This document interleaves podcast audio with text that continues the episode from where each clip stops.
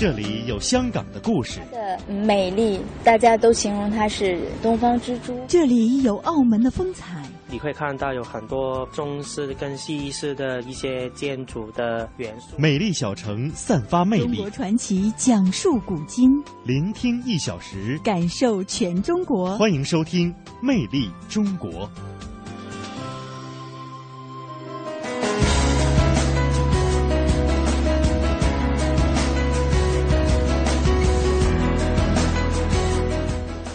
听众朋友，大家好，欢迎您收听中央人民广播电台华夏之声为您送出的《魅力中国》节目，我是马瑞。各位好，我是宋雪。节目的一开始，先来为大家介绍一下今天节目当中为大家准备的主要内容。广州海陆空盛宴二十八号开幕，首日已经有近千人报名。两岸艺术品市场融汇国内首个区域性指数在厦门发布。魅力新闻点点听为您介绍华夏大地的魅力新闻。以厦门菜为代表之一的闽菜位列中国八大菜系。那么到了厦门，有哪些美食是您不能错过的呢？魅力小城，我们就到厦门来品尝厦门的美食。博物馆风采，我们要为您介绍的是位于四川省剑川博物馆。那今天的中国采风要带您走进素有“水乡明珠”之称的古镇琴童，共同感受那里的汇传节。中国传奇，我们聆听大钟寺的钟声。魅力中国，首先进入到今天的魅力新闻点点听。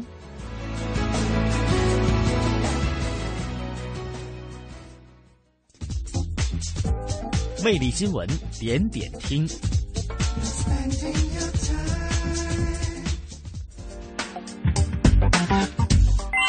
好，魅力新闻点点听，第一站广东。二零一四年海陆空盛宴暨中国广州国际游艇、房车、直升机及航空运动博览会二十八号开幕，展会会一直持续到五月四号。那么博览会呢，除了有游艇、飞机、房车玩啊，还可以。看一这个低空飞行表演、摩托艇表演等等各种的表演。那除了这些之外呢，还能现场驾驶这个飞机，还有试乘游艇这样一种这个试乘的体验啊。水陆两栖车辆等等也是让人过足了这种操控瘾。嗯，那接下来呢，我们就来给大家提前的介绍一下，在这次的广州海陆空盛宴当中呢，大家可以关注的一些看点。嗯首先呢，就是看飞机就好像是鸟儿般盘旋。本届的展会啊，邀请了珠海龙翔航空俱乐部，他们呢也将会派遣专业的飞行员团队驾驶飞机，在展览期间进行每天一小时的低空飞行表演。还有一个看点呢，就是看游艇如海鱼般遨游。在参展游艇方面呢，国际一线的品牌已经早早在展会来等待观众的到来，而国内众多的游艇制造企业和俱乐部呢，也带着他们的明星游艇欢迎游客。嗯，另外还有一个看点就是看观众啊，如选手般竞技。嗯为了增加展会的互动性呢，展会也是特别推出了观众互动活动，接连七天飞机全动模拟器，具有双重控制系统以及干预仿真程序，体验者可以和教练一起在仿真的环境之下来获得真实飞机的驾驶体验。而水陆两栖车方面呢，则有西贝湖水陆两栖全地形车等，现场的观众呢报名就有机会来免费的体验。而在游艇的展区呀、有多款的游艇免费的向大家开放，除了能够登艇体验之外，而且还有机会获得免费试乘试驾的机会。好，魅力新闻点点听第二站济宁。大蒜之乡济宁金乡县在城镇规划中啊，实施两区同建五河九湖串联，建设生态宜居城镇。相关情况来听中央台记者的报道。家住金乡春秋社区的回迁农民王连平在社区配套的工业园上班，每天三公里的上班路都相当于以往的一次郊游。原来这这个也是臭水沟，原来叫南京湾。现在呢，治理这个空间好了，啥都好了，每个五百多米大约都有一个这样游玩的地方。在我上班的路上，这到处一片绿。王连平居住的社区是金乡县实施产业园区、农村社区两区同建的一个点。在金乡，此次城镇化改造建成新型农村社区二十七处，同步配套工业型园区十一个，确保农民宜居还要宜业。工资不比外边少，这活轻巧。家里有什么情况的时候，可以回家帮忙。同是回迁农民李华一家在社区楼下开了个煎包店，依靠一块老招牌，一早上的收入就抵过去种地一个月。回家以后比以前方便很多，住的也近，水电还干净了，以前比以前。看得见的变化是实惠，看不见的是发展潜力。五年来，金乡城区面积从五平方公里扩大到二十多平方公里，而这种扩张全部是围绕五千亩水面做的有机增容。规划的沙盘上可以看到我们的五河九湖，九湖的形成呢，主要是在我们河与河的交汇处进行拓河成湖，在河的两岸几乎是最好的位置，用于我们老百姓的回迁社区的安置。水润金乡，产城灵动。目前，金乡经济开发区、食品园区和化工园区三大工业区已吸引一百一十八家企业入驻，年产值近二百亿元。城镇化这一方面。我们确确实实尝到了这个呃规划先行的这个甜头。规划的制定和修改完善都要体现以人为本、老百姓利益最大化的这个要求，把金乡建造成一个在鲁西南啊一个经济强县、啊生活宜居、呃宜业宜游的园林化的一个城市。魅力新闻点点听的第三站呢，我们来到厦门。二零一四海西艺术指数及艺术品收藏与投资高峰论坛近日在厦门举行。海西艺术指数呢，也是第一次在厦门正式对外披露。作为大陆第一个区域型艺术指数，它将以反映福建书画艺术市场为主，辐射福建周边省市和台湾地区。目标呢，就是成为投资呃闽籍字画服务两岸艺术市场的风向标。来听中央台记者报道。近年来，中国艺术品市场增长迅猛。二零一零年市场总成交额达一千八百多亿人民币，二零一一年则增至三千六百多亿。上海市新闻出版局副局长、世界华人收藏组委会执行副主任祝军波认为，与证券等传统投资市场相比，我国艺术品投资市场可以算是方兴未艾。那么上个月我们国家宣布，中国的货币总量一百十六万亿元，这个跟我们。两零一一年艺术品市场两千一百零八亿来比的话，这个两千零八亿是太小了。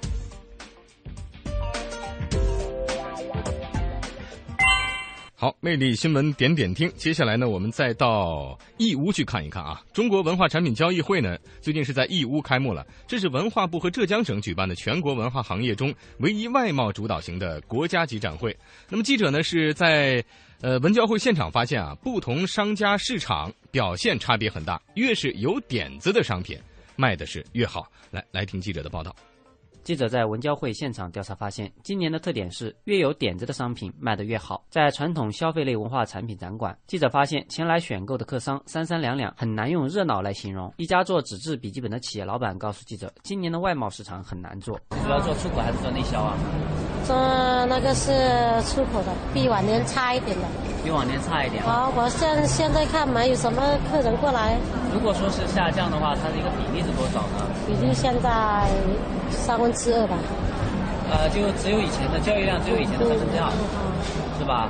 百分之六七十是吧？对。啊，像这个利润呢？利润有变化吗？利润很低的。同在一个展馆的毛笔类、印刷类商家都表达了同样的不乐观。然而，在隔壁的文化创意产品展馆。各个展位前的客人明显增多。一位来自台湾的客商杨子健带来了他的专利产品磁力魔棒。这个受火柴棒启发而开发出来的益智玩具产品，可以搭建出各种各样的模型，千变万化，可以让它随意随意组装、随意搭建，可以重拆重做。也就是说，只要你想得到的东西，它一般都可以做出来。啊，是的，是的。今天有人过来买吗？有，昨天布展就就卖得很火了。啊，是什么价格呢？现在这个大箱的那个是五五百九十八，五百块。嗯，我们现在打打促销，打折扣八折。记发现，即便是传统生活用品，只要注入文化创意的元素，就能获得消费者的欢迎。义乌小商品城组织了四十六家企业，开发出七百多件中国梦元素的文化创意生活产品，集中在一个展区展出。产品涵盖了茶具、雨伞、床品等居家生活用品，非常实用又饱含正能量。展区负责人告诉我，其中一件中国梦牛精神的茶具，价格是一千两百九十八元，但已经卖了一万多套。这一套茶具，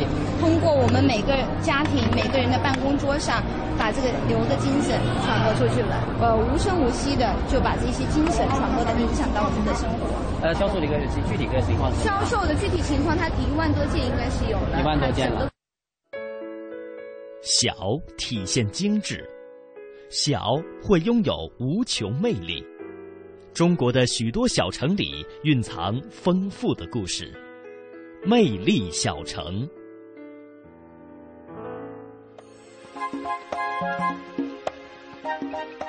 好，欢迎您继续收听《魅力中国》节目，接下来进入到《魅力小城》的环节。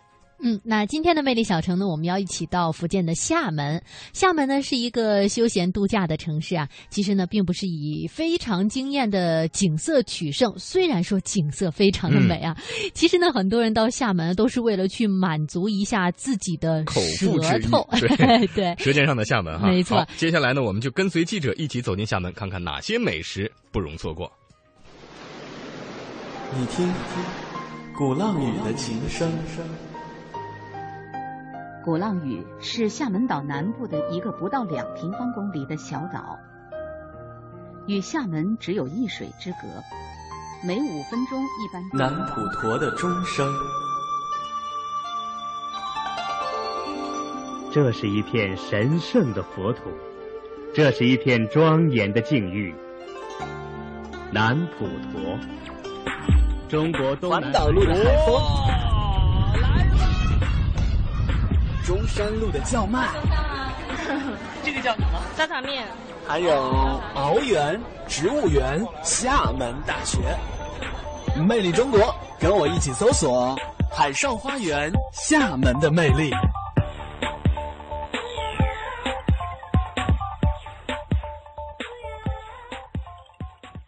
欢迎各位继续收听《魅力中国》。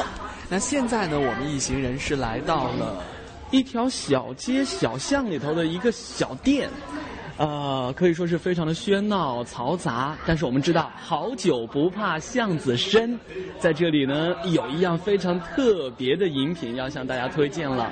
那么接下来我们要请出的是本期《魅力中国》的特邀主持人胡军女士，因为这个地方呢是呃胡军为大家推荐的哈。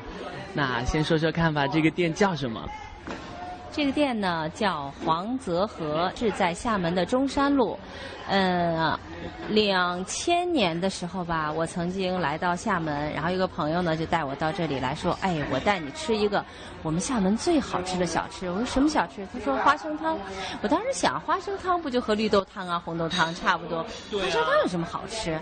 而且硬硬的，因为我们北方的八宝粥里面的那个花生哈都很硬。对啊。然后呢，他说。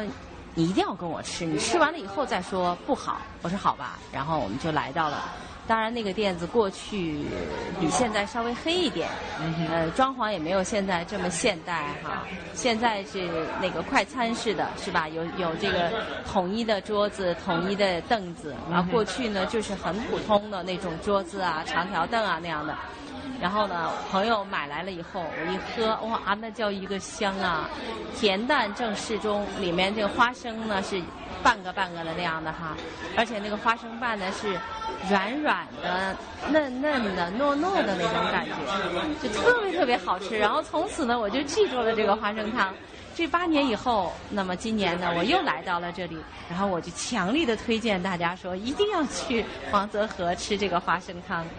哎，很多时候我们说呢，记住一个城市是因为这个城市里头的某一个人，或者说某一个故事。那某样吃的，没错，或者是某样吃的。再给大家介绍一下，这个店名叫做黄泽河。黄是黄颜色的黄，泽是原则的泽，和是和和睦睦的和。记住了吗？来厦门的话呢，黄泽河花生汤。哎呀，实在不愿意工作了，因为在采访的同时呢，这个花生汤已经端上来了。端上来了，赶紧赶紧，先尝为快。等一下，看看是不是我跟你说的那个感觉？嗯。嗯。这很很面嘛。对，跟这个南方，比如说香港、广州的这个花生包的汤又不一样，跟北方用花生熬的粥也不一样。非常的鲜，比我以前吃的偏甜。嗯，很甜。我反倒觉得，如果说，哇，不至于吧？每人叫了两个吗？太夸张了吧！夸张，有点端着。好了好了，看来今天呢，每个人的任务都比较重，我们的工作暂时告一段落，先把手头的任务完成了。那么，在我们吃的时候，听众朋友好像也不能闲着吧？那给你送上一段非常好听的当地的音乐。那么待会儿呢，大家歌听完了，我们吃完之后到门口再为大家详细的介绍好了。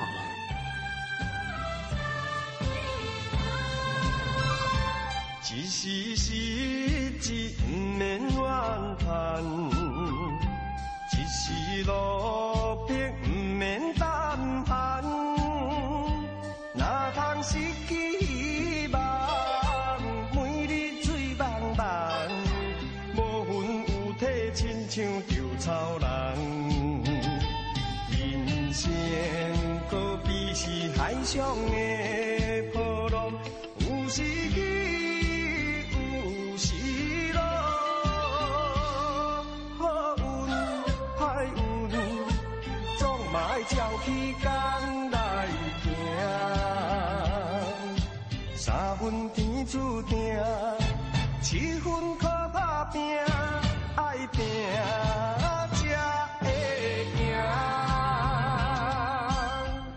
这应该是大家最熟悉的闽南语的歌曲了，《爱拼才会赢 》。不知道听众朋友们听到了这个花生汤的香味儿没有？反正我是已经喝到汤饱菜足了。那在这里我会发现呢，虽然说店不大，但是真的是啊、上座率非常的高，而且还有很多的朋友啊，一看就是当地人，会带着自己的孩子一起来，所以非常的热闹。啊、啊，在我旁边这一桌就有几位好，打搅一下，今天带孩子一起过来的哈，几位是本地人吗？是。呃，来这边的话，一般都会点一些什么？花生汤啊，花生汤是一定要点的。然后这个是这个叫什么？沙茶面。哦，沙茶面。如果像这个外地的朋友推荐的话，还可以推荐一些什么样这个更有特色的东西？年糕、油枪果、油枪果、油枪果油葱油油葱果、哦，油葱果。小朋友，你说还有什么好吃？年糕了。平时也经常会带这个小朋友一家过来吃。是不大爱吃这个。我刚刚从肯德基出来的。好，那为什么从肯德基出来还来这边呢？肯德基大人喜欢吃这个。好的，那不打搅了，谢谢，慢用慢用。哎，这好像是一个矛盾哦，小孩子喜欢吃肯德基，但是大人还是会喜欢自己中国的老字号。看来这个老字号面临新的挑战，怎样让年轻人更喜欢？哎，大姐，刚才您说呃原因在哪里？有来玩还有玩具。肯德基有专门的这个小孩的一个小的游乐区哈，这好像是其中的一个原因呢。好啦，那接下来呢，我们要呃下楼去了。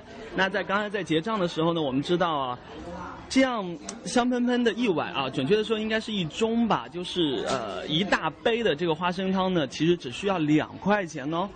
那具体这个黄泽河在哪个位置呢？嗯，我们继续往下走到门口的时候呢，再为大家详细介绍。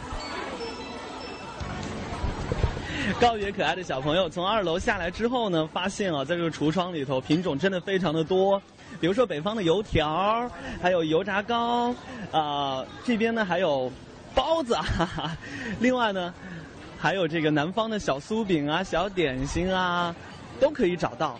嗯，走出这个店面之后呢，我们会发现啊，中华老字号快餐啊，快速餐饮黄泽河花生汤店，那这写着中山路二十四号。那因为刚才呢，我们是走近路啊，从后门进来的，所以感觉像小街小巷。而从前面出来以后，才发现哇，原来是这么繁华的一条商业步行街。好了，花生汤到这里就暂时告一段落了。那么在这里呢，要告诉大家，既然已经来到了中山路呢，那么中山路这条步行街也是来到厦门一定要好好逛一逛的一个景点了。呃，哎。一扭头就看到了，在花生汤的正对面呢，就是刚才小朋友们非常喜欢的肯德基。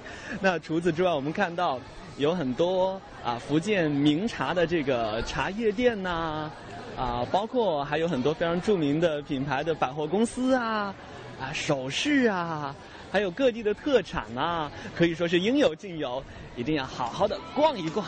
嗯。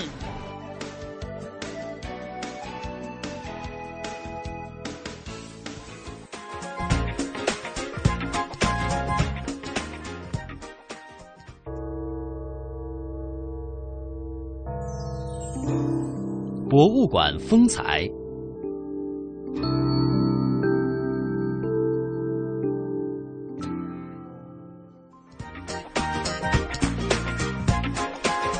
好的，听众朋友，欢迎您继续收听《魅力中国》节目。接下来呢，进入到博物馆风采的环节，我们要带您走进，呃，目前啊规模最大的民间博物馆——四川省大邑的剑川博物馆。嗯，那么剑川博物馆呢，它很有特点的是，它并不是单独的一个博物馆，而是一个聚落群，嗯大大小小的呢有二十余个分馆。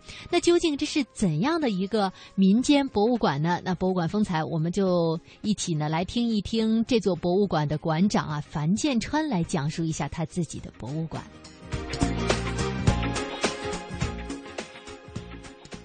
我们现在来到的呢是剑川博物馆聚落。之所以叫聚落，你就可以想象这个博物馆群落的一个规模之大啊。而安仁呢，又是中国的博物馆小镇，剑川博物馆聚落就是这个博物馆小镇很重要的一个组成部分。那这里到底有多少家博物馆？里面又有多少藏品呢？我们一起去看看。剑川博物馆聚落占地有五百亩，相当于五十个足球场的大小。现在已建成开放了十八座博物馆，收藏各种文物超过一千万件，其中国家一级文物就有一百五十三套，是目前中国乃至世界最大的民间博物馆。而博物馆记录的主人就是这位身材魁梧的汉子樊建川。这是放在什么墨上的？干嘛 用的？是乱说，就是那个什么，当年我们上百万人，嗯，给援华美军修机场，哦在成都修了五个轰炸机场，还修了很多保护轰炸机场的歼击机的战斗机的机场，然后没有一台压路机，上百万的设计场就凭这个压路机，，它就是压路机的作这用。压路机这个不算大，你看这个大的，这个十五吨啊，哦，十五吨要多少人多少人来拉呀？你看这这儿来看看拉的，你看，你看这儿拉的，就这么拉起来的，全是靠人力是吗？没办法嘛。哦，全部这么拉，你看，全部这么拉，就这么拉起来，把飞机拉起来的。这个镜头我觉得特别精彩，精彩。你看，老百姓正在拉拉拉拉脸子，然后好了飞机就那个上第二就是轰炸机飞起来了。嗯，实际上说说一句形象的话，美军的轰炸东京也是从成都这边飞过去炸嘛。嗯，美军的轰炸机是我们老百姓一百一百万的四川老百姓把它拉起飞，拉用拉起来的肩膀肩膀拉给起来的它拉出来的。这个特别棒。一走进博物馆聚落，馆长樊建川就开始滔滔不绝地给我们讲述起他收藏的文物，每一件他都如数家珍。说话快，走路快，嗓门大，是这位四川大汉给我们最直观的印象。虽然曾接受过无数次的采访，但是一到他的这些文物面前，樊建川总是绘声绘色，充满激情。这就是人们看不到的了，让大家开眼睛。这是什么？歼六的发动机，哟，这可是心脏啊！这心脏最最最最牛的了嘛，啊最牛的发动机嘛，就是我们那个歼六飞机。歼六飞机曾经是我们保护我们整个九百六十万平方公里的这个祖国的天空的最主要的战斗机，歼六就是它的心脏。这个是也是征集来的藏品吗？这是中航集团的，中航集团他们拿来的，中国航空集团，都都是好东西。我发现馆长啊，在这儿不光看到了整个这个飞机的一个发展历程，更看到了咱们保卫国家的一个最重要的东西。而且我在想，会不会以后歼十五的发动机也会变成你的这一个藏品？，肯定会但是现在没简历，我看不到嘛，他们不给，我打死不给我，我我也我也我也不想，我当工人出身的，嗯他们没简历的，我全都不敢要。樊建川的整个博物馆聚落有抗战、红色年代、地震、民俗四大主题博物馆组成，上线至一九零零年，跨度达百余年。收藏界最看重收藏古玩字画，而樊建川却颇有些另类。他的目光一直紧紧盯住行进中的中国历史。博物馆中的很多文物，在外人看来一文不值，但这些却是樊建川的宝贝。您当时是在地震发生多久去到的现场？呃，十二号当天，您是当时去的哪个灾区？我呃都都去了，每个地方我们都走了一遍全部走了，就青川、北川、汶川，然后呢映秀、都江堰，我们我们都去了。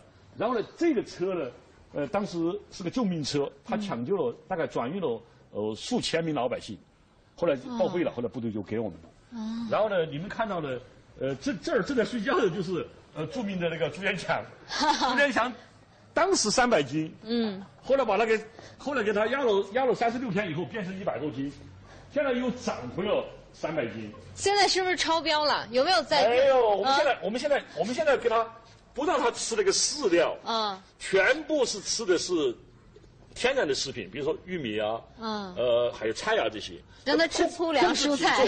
现在他五岁了，你看活得好好的。从二零零三年开始筹建博物馆，到二零一二年近十年的时间，剑川博物馆聚落已经成为中国国内占地最大、藏品最多、题材最全、涵盖最广的民间博物馆群。而这样的传奇和樊建川的个人人生经历颇有些相似。我跟你说嘛，我我在几十年前就是改革开放前，当时当农民嘛，当知青嘛，一天挣一毛钱都不到，完了以后都两次热都晕倒。嗯现在后来改革开放以后，我能挣钱，也进入中国的这个财财富榜，五百财富榜你上了榜。我挣的钱不是我樊建川有本事，是改革开放好，对吧？改革开放以前你就挣不了钱嘛，改革开放能挣钱，挣了钱干什么用？我觉得最大的用处就是说，我对文物有兴趣，对历史有兴趣，对保存整个中华民族的这种文化的遗产有兴趣。我想我把它我的金钱全部把它给变成这些文物，把它变成博物馆，多愉快呀！我死了他还在，比我活得久，我这我五十五了，活不了多少年，我死了他还在，就跟那个呃武侯祠啊、杜甫草堂一样，对吧？哇！然后过了五百年，别人还在说，哎呀，樊建川建的这个博物馆真不错。然后一千年以后还说我，哎，那个我死了都高兴。一九五七年出生在四川宜宾的樊建川，当过知青，扛过枪，教过书。三十四岁时成为家乡的常务副市长，被视作官场新星。可两年后，他却辞职了，理由是不善于做官。后来到成都做房地产，赚取了第一桶金。这些年，为了做博物馆，樊建川投入了十多亿元，几乎倾其所有。我一辈子要建一百个博物馆，最近我就签了个，明天要开会，又签了一个合同，已经签了，又建二十个，在雅安市建二十个博物馆，这边是明年就完成三十个，雅安建二十个，就是这样才五十个，五十个还有五十个博物馆没有建，库房里边文物都收齐了，我没多少时间了，我五十五了，我满打满算，哎呀，工作到七十五吧，都只有二十年了，所以特别紧张，就是说天天拼命干，争取把这个您给自己定的目标是建一百个，见到一百个我一定休息，见不到一百个那是天不让我见，我也就没办法。但是我必须要定个目标。哎呦，你给自己定的这个目标，有有人有有一点点别人有评价吗？说哎可以啦，不要见那么多了。对他们肯定都有这样说。您为什么还一定要见呢？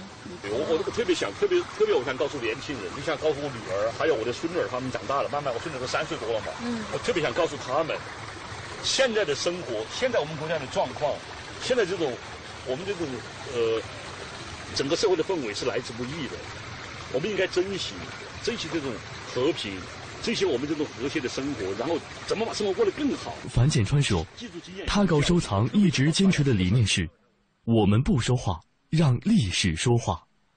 为了让这些珍贵的文物能够教育警醒更多的后人，一九九七年，樊建川立下遗嘱，在他百年之后，博物馆聚落里的全部收藏按类别无偿捐给国家。有有有两个是我的榜样，一个是杜甫草堂，嗯杜甫草堂已经一千多年了吧，一千年了吧，武侯祠一千七百多年了吧，它都是由于历朝历代的政府把它管理下来的，捐给政府是最好的。其实其实捐给政府，政府愿意接收，你就应该感谢政府。现在我特别的心里边特别的平静了，就是我就不怕死了嘛。嗯，呃，最后我要完蛋的话，政府就接盘了嘛，接盘了以后就往下继续运行了。其实人就是一碗饭，一个床，衣服嘛，怎么现在怎么着也把你冻不着嘛。嗯买个棉袄穿上没有问题吧？所以其实看透了以后，资产都是身外之物。你走的时候你什么都带不走，你你你你你空，你把手总得放手吧。呃，樊建川自己说了啊，其实这个生活当中需要的物质方面的东西并不多，而他的很多的这个财富，包括呃精神呢，都精力都投资到他这个建川博物馆当中。他希望建川博物馆当中的一些宝贵的文化呢，能够继续的传承下去。嗯，好的，这里是《魅力中国》节目，稍后一起呃进入到半点休息的时段之后呢，请您继续关注我们的节目。二零一四同城金融云服务领航者央财云城强势登陆，登录三 w 刀 cnfn 刀 tv 或下载安卓手机客户端即可注册财富共享。这里有权威专业的投资机构，这里有热门抢手的理财产品，这里应有尽有。入驻央财云城，共创财富未来。央财云城指尖上的金矿。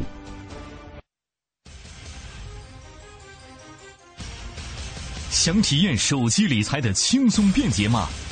马上参加轻松理财下载商机财经财信报大馈赠活动吧！下载安装同城金融客户端央财云城，新注册用户有机会获得丰厚大奖，还不赶快行动！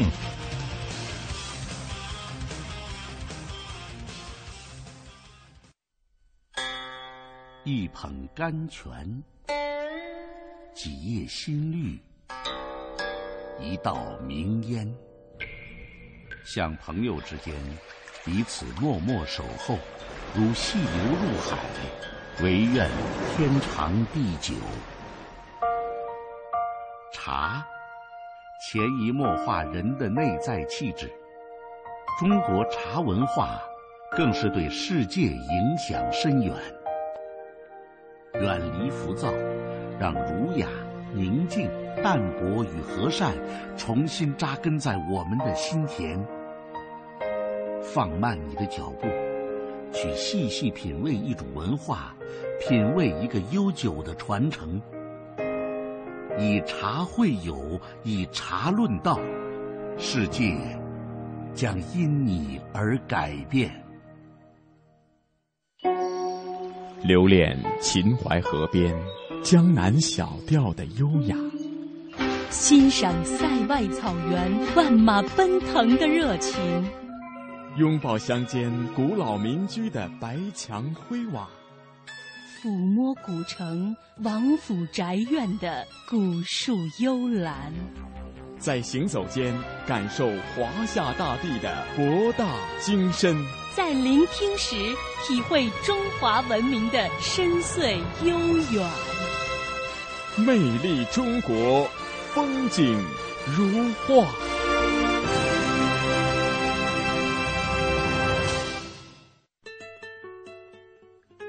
看，东西南北何其辽阔；听，古韵金曲五彩缤纷。说。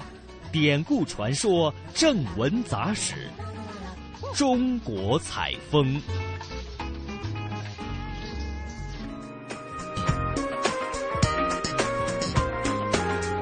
好的，听众朋友，欢迎您继续收听中央人民广播电台华夏之声为您送出的《魅力中国》节目，来到中国采风。今天的节目里呢，我们要带您到有着“水乡明珠”之称的古镇秦同，去了解那里的民俗文化。嗯，那赛龙舟呢，我们都听说过，但是秦同当地的龙舟表演，可能大家就没那么熟悉了。嗯，在古镇秦同啊，有一项国家级的非物质文化遗产，算下来呢，也有上百年的历史了。对，呃，宋雪刚才所说的呢，就是古镇秦同的会船节，它不仅是国家非物质文化遗产，同样还是国家重点的旅游项目。那接下来呢，我们就跟随记者一起去体验一下。秦同每年都有一个盛大的会船节，会船时节，人们在秦湖上泛桨持篙，蜂拥而至的游客给秦同带来了大量财富和商机。想当年，给秦同带来财富的也是这个秦湖，只不过他们是被深深埋在秦湖河底。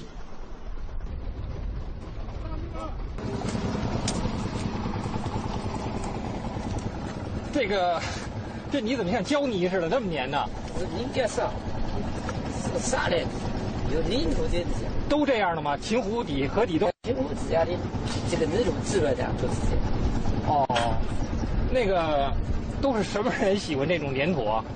这个啊，这个喜欢做那个粽子，那个粽子，我做那做瓦比较好。为什么那些做砖做瓦的人都喜欢这种泥啊？这种泥主要是不裂缝，懂吗？这个种子盖好了，它不裂缝。不裂缝。只要挂回。哦。种的种子只要挂回，懂吧？那别的泥土呢？别的泥土那个像那个青头，它就用是生在裂缝。你你那个风风到风落到那个种的就不行了，是不是？您家里住住的是砖房吗？呃，我家住的是是这种泥烧的吗？是的，是的，肯定是的。哦。那乾隆人吃的那乾隆的粥你不用乾隆的泥嘛？肯定用的。这不是胶吗？它就是泥，它就是泥土里加有沙土，它属于就泥。粘在我的手上。它拧干上，它就是就是比较泥，一一一这是胶，这不是泥。一脚一泥。没有人说得出是什么时代、什么人，第一个用秦湖河底的淤泥烧砖开窑。但是人们只要烧一次，就知道这种泥是最好的。秦同人说：“秦同古镇是因泥而生，因泥而兴。这种淤泥细腻如面粉，不用淘筛，没有杂质，号称秦铜的金砖。”这在我们地表以下四公尺以下的，叫浮相沉积土。浮相沉积土就是大海冻移以后啊，它的这个形成了一种沉淀的浮泡，我们叫蟹湖，慢慢就形成一种淤积的泥土。这种泥土纯天然的，它跟那个秦湖那些芦苇生长了、倒伏了、倒伏的生长有关系有吗？你们就有芦苇的腐殖质在里面。慢慢、慢慢、慢慢沉淀下去，所以烧砖的时候嘛，它有一个芦苇的自然的效果，自然，嗯，哎，自然的效果。所以这个砖砖质轻，砖质硬，是啊，都有关系。芦苇是显微嘛？是啊，是啊，是啊。嗯，得天独厚的秦湖之泥，造就了不同凡响的秦铜之砖。但是不知道为什么，秦铜人在他们烧制的青砖上打上这种烙印。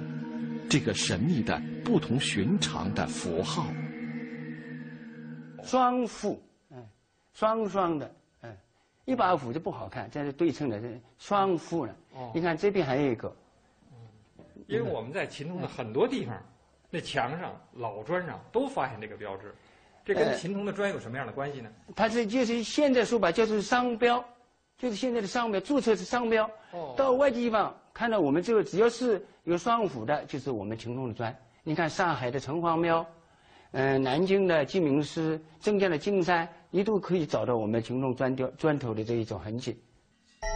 在秦铜周围方圆几百公里内，历史上的重要建筑物上都有秦铜人烧的砖，都有他们的双斧，双双祝福的寓意。这座千年的佛寺古寿圣寺。伫立在秦铜古镇边，屡废屡建的寿圣寺，见证着秦铜人的祝福，更目睹了秦铜人的执着。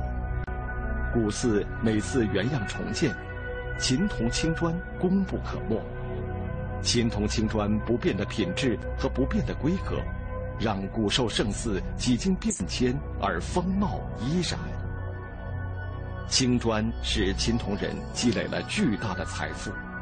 情之所至，他们又把财富搬到了青砖上。这种砖雕艺术品，在秦铜随处可见。很多家里都有这个，哎，很讲究的。是啊，嗯，您看这这上面这图案，您看清楚没有？这是个凤凰吗？哎，凤凰。这好像也是，但是好像也残破了。残破了。这个中间这个是牡丹。牡丹。我们把它叫做风吹牡丹。但是它也有一种美啊，更更跟维纳斯一样的，更有味道。对对对，秦湖的淤泥造就了秦铜的响砖，秦铜的响砖既造就了秦铜古镇，也造就了一种特殊的职业——砖雕师。对田德才来说，如果秦铜不出青砖的话，他很可能会用别的手段来谋生。雕这个都怎么计算钱呀？要分雕的属于是。嗯，这块儿，这块儿大概得多少钱啊？这这一块啊？这已经雕好了吗？这已经基本上雕好了。这是蝙蝠吧？不是蝙蝠，它就是说如意。如意。哎，如意，万事万事如意。万事如意。哎。哦，一千块钱下得来吗？哎，差不多啊。差不多哈。嗯。砖雕价格不菲，但过去的秦铜人无论贫富贵贱。都会在他们的门楣上、宅院里的青砖上雕刻些图案。钱存德收藏了这几件砖雕精品，他不忍心让这门技术随时间流失。这秦铜人为什么热衷于砖雕呢？砖雕嘛，因为也是呃，因为我们这里的砖头的质量很好嘛，刚才不是说嘛，嗯就是说能够起城墙，能够起庙宇，它主要的就是质量比较好，嗯里面没有那么沙，嗯没那么杂质，而且就是很细腻，这种雕砖像嗯像玉一样的细腻。还是秦铜青砖的品质成就了砖雕这个行业。砖雕师们都把听音辨砖、鉴别青砖的本事当做入行的第一课。那中敲中也行，这个声音，哎，这个声音也好听。你看这个声音就就不不怎么好了，这它也就差一点。哎，它也差一点点，它的声音就差。那个声音呢？哦，这个更好，这个更好。给叫你听也听得出来。我是个外行，我也哎，刘北汉你也听得出来，哎，你可以也听得出来我。从你那儿学了一门技艺。哎，青砖之声响亮清脆，深夜防贼堪称一绝。黄杨树木枝叶繁茂，避火神术匪夷所思。请继续收看百集系列《中国古镇秦铜青砖青史》。秦铜古镇富裕了，防盗防火变成了秦铜人生活中的大事。我们发现，秦铜人用响砖防贼，可是匪夷所思的是，他们却用这棵树来防火。秦铜家家都种黄杨树，并奉此树为避火神树。把黄杨树尊为防火的神树，我们还是第一次听说。钱尊德认为，秦铜人奉黄杨树是避火神树，就是黄杨木遇火不着。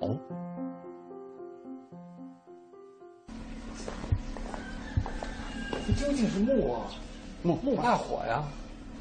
黄杨木，黄杨木是那也是木，它也得怕火呀，它不会烧不着啊。它是不是有什么典故啊？应该是有，但是我没考据出来。那一会儿咱们试一试。哎，从这棵黄杨树上，我们剪下了一根树枝，又用报纸堆起一个燃烧的火盆，然后开始我们的火烧黄杨神木的试验。现在看来，黄杨木并不是遇火不着，可能古人看重的是黄杨木在燃烧过程中所发出的声响，这声响如此清脆，像燃放鞭炮一样。祖上有没有说听着这条街哪还要响的话，就往那儿去救火？对，有这么一种说法吗？这就这就我说的是一个。有没有吗？有这传统吗？好像没有。说行啊，我就叫你说。我觉得这噼里啪啦一响，就是现在的九幺幺九。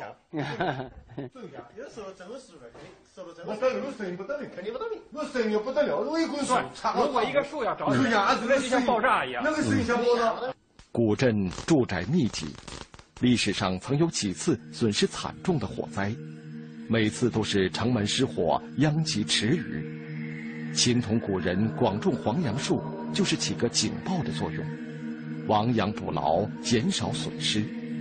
不过，古镇今非昔比，变化很大，砖窑已经不烧砖了，取土烧砖也成了历史。嘛，窑全部都推翻了，不允许。哦。呃，浪费我们的泥土。哦。浪费这个他妈这个天亏啊！老话说：“酒好不怕巷子深。”秦同人深感其妙。现在秦同的大街小巷，到处都是探访旅游的人。当年来买砖的客商，成了今天看砖、听砖、品砖的游人。虽然生产青砖的历史逐渐远去，但今天秦湖水面上依然繁忙。只是过去的挖泥窑工，变成了今天的导游船娘。我们感觉这个窑村呢，钱也挣得多，啊，记着市民也多啊。劳动我们在家里啊，同谁敢讲话呢？没有一个语音在那里。现在您刚才说的是不是您在家里的地位也提高了？啊，什么都提高了。船娘徐武林感受着秦统的变化。秦统过去是家家有船，人人划船，但他们的划船用具不是划桨，而是撑篙。自从秦童发展了旅游，船娘们有了用武之地以后，他们把划船变成了摇橹。就要这个感觉，就那个摇葱的感觉。哦，摇的感觉。啊，撑杆撑果子的。那学这摇橹好学吗？好学啊。是吗？嗯。你用了多长时间学会的？我啊，啊，我才有半天的时间。半天的时间就学会了。半天的时间就学上了。那我也试试。好啊。您教教我。教你。好。右脚，右脚上前啊。右脚上前。对，哎，对正，对正。左脚朝后面。左脚朝后面啊。腰杆子直直的。腰杆子直了。对对对，朝前面看。朝前面看。哎，这个造型做的蛮好的。我往你自己腰啊。哎对，让我我听着了。啊，好好。我的天哪，这啊不行不行不行！把我摇翻了啊！出点怎么回事？您刚才撑着的时候，我觉得还行啊。看到油脂滋滋的来啊！就是您半天，我估计我半个月也学不会。我们两个人来唱一首歌啊！好，好好好。唱一首《彩虹铃》。我们莲花在处啊，彩虹。中国传奇。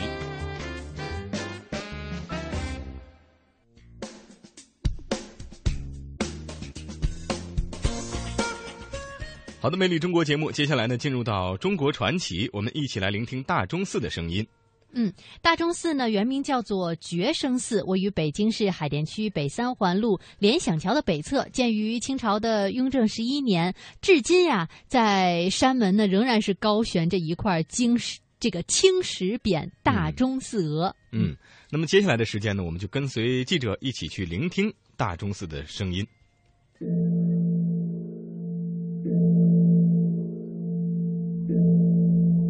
这是中华民族寓意吉祥的钟声。农历今年的钟声马上就要敲响了，倒计时。是。这是华夏大地期盼平安的钟声。祈雨的时候要使用这个大钟，所以他可能是认为比较灵验的。这是引领世人迎接繁荣的钟声。专门过来听钟声的，愿祖国昌盛，人民幸福，生活更美好。这是承载千古、传递幸福的钟声。啊，我是从安徽过来的。专门来听新年钟声，为了一周一年比一年更好。究竟是什么赋予了他无比神圣的使命？过几秒钟，我们将迎来永乐大钟新年的钟声。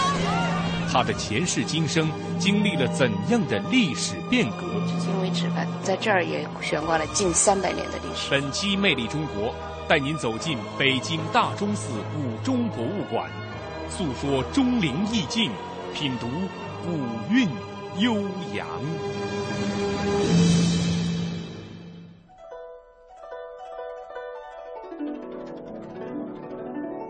早在原始社会，作为礼器的钟就出现了。当时的钟或以木制，或以竹制，或以陶制，是一种简单的打击乐器。随着青铜文化的开始，在商周时期出现了青铜制作的钟。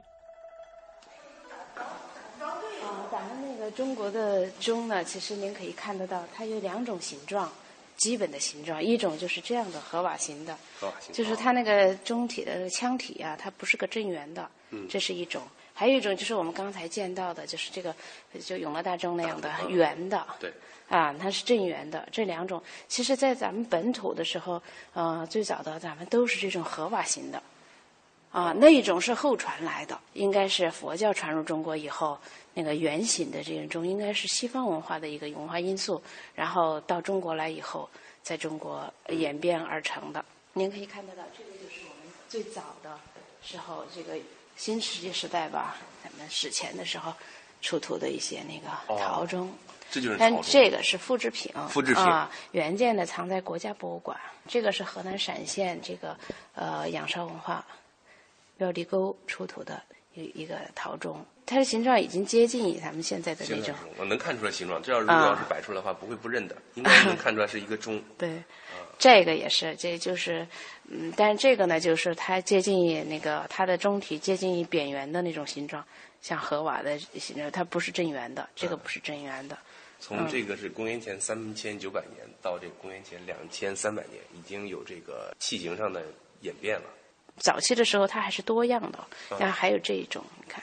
您看这个，嗯，但是呢，这种合法型的已经有那个萌芽状态了，应该说是。到了夏代的时候，河南的偃师二里头遗址出土的一些铜铃。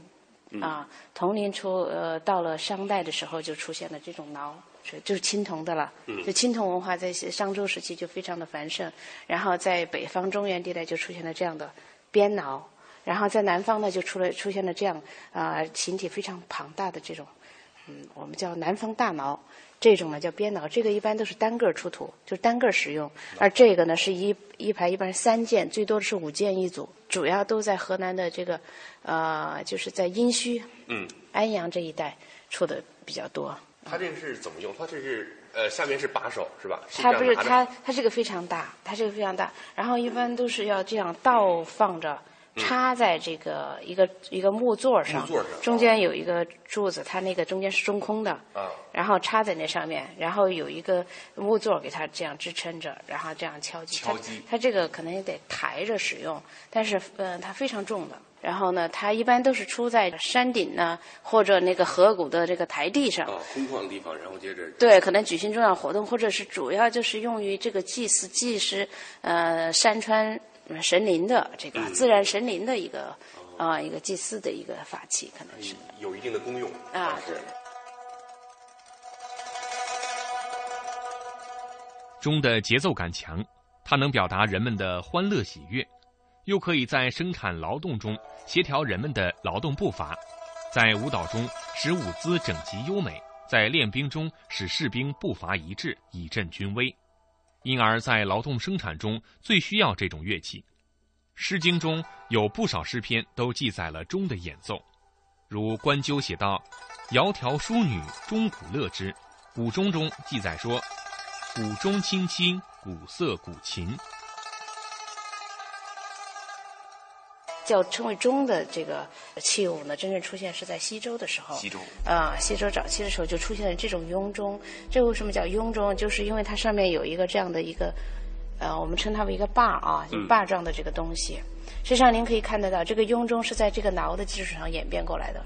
挠是这样倒置着，然后给它上面加了一个悬挂的东西，倒过来悬挂起来使用，就成了这个雍钟了。啊，这是一组，这是一组，呃，对，最早的时候，早期的就是三件一组三件一，组后来就越来越多了，到那个八件、十六件，啊、二十件，后来就出现了这种规模更大的二十多件、三十多件，到这个曾侯乙的这个呃六十多件，啊、就规模就越来越大了。嗯那像这样的呃成套的，比如说二十多件这样的钟，呃，需要几个人来完成它这个敲击呢？一般像曾后乙变中那个，它的主要的旋律就大概得五到八个人，好像都得，至少一组上都得有一个人。嗯，到这个时候演变的时候，就已经有一种功用，就是是不是皇家在这个宴会的时候，比如对，在我们在电视剧里面看到，上层社会的，因为青铜在古代它本来被称为金，呃，就这就说明啊，它在古代是非常贵重的，并不是普通老百姓能够享有的。没错没错啊，咱们有一句成语叫立木赏金，那个金其实不是咱们现在理解那个金，嗯是赏的是铜。对啊对对，那个时候它它这个是非常贵重的呃金属，所以呢，也只有那个上层的贵族使用。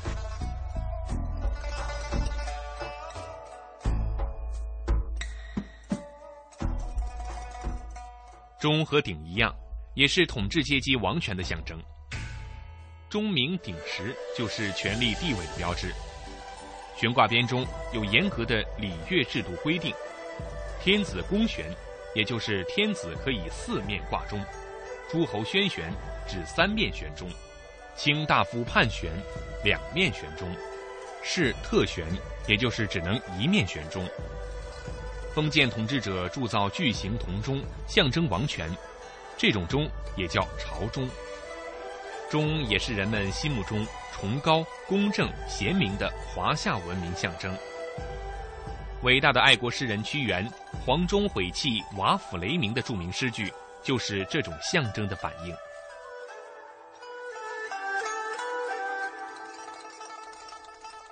随着人类社会的发展，人们对音阶、音律的认识日渐完美。作为乐器的铜钟的制作也越来越精致。钟的家庭逐渐发展出挠、朵、铃等品种。在历史的发展当中，中华大地的各处也根据自己的特点发展出了带有明显地域特征的钟。这些功能大致相同、器型各有特色的钟，体现了华夏文明的多元与包容。除了钟，铃的发展也有其自身的历史特征，但钟和铃在功能上却走上了两条各自不同的发展路径，这又是为什么呢？铃的功能也是很多的，呃，像这个，呃，你如果走进这个佛寺，呃，会看见佛教的建筑上面，呃，屋檐上系挂着这个铃铎，还有这个佛塔的四周都悬挂着这个铃铎，在风的作用下会，呃，有悠扬悦耳的这种铃声传来。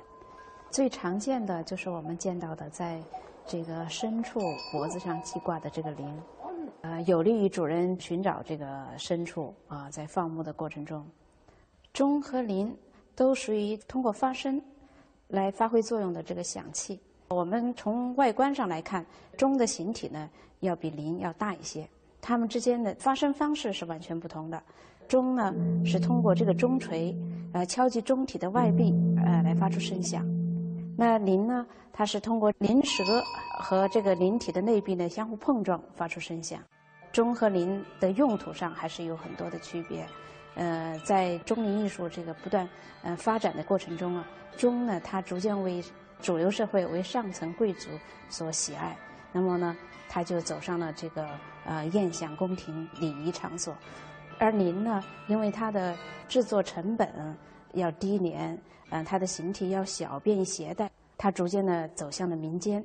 啊，也就是我们常说的，一个是阳春白雪，一个成为下里巴人。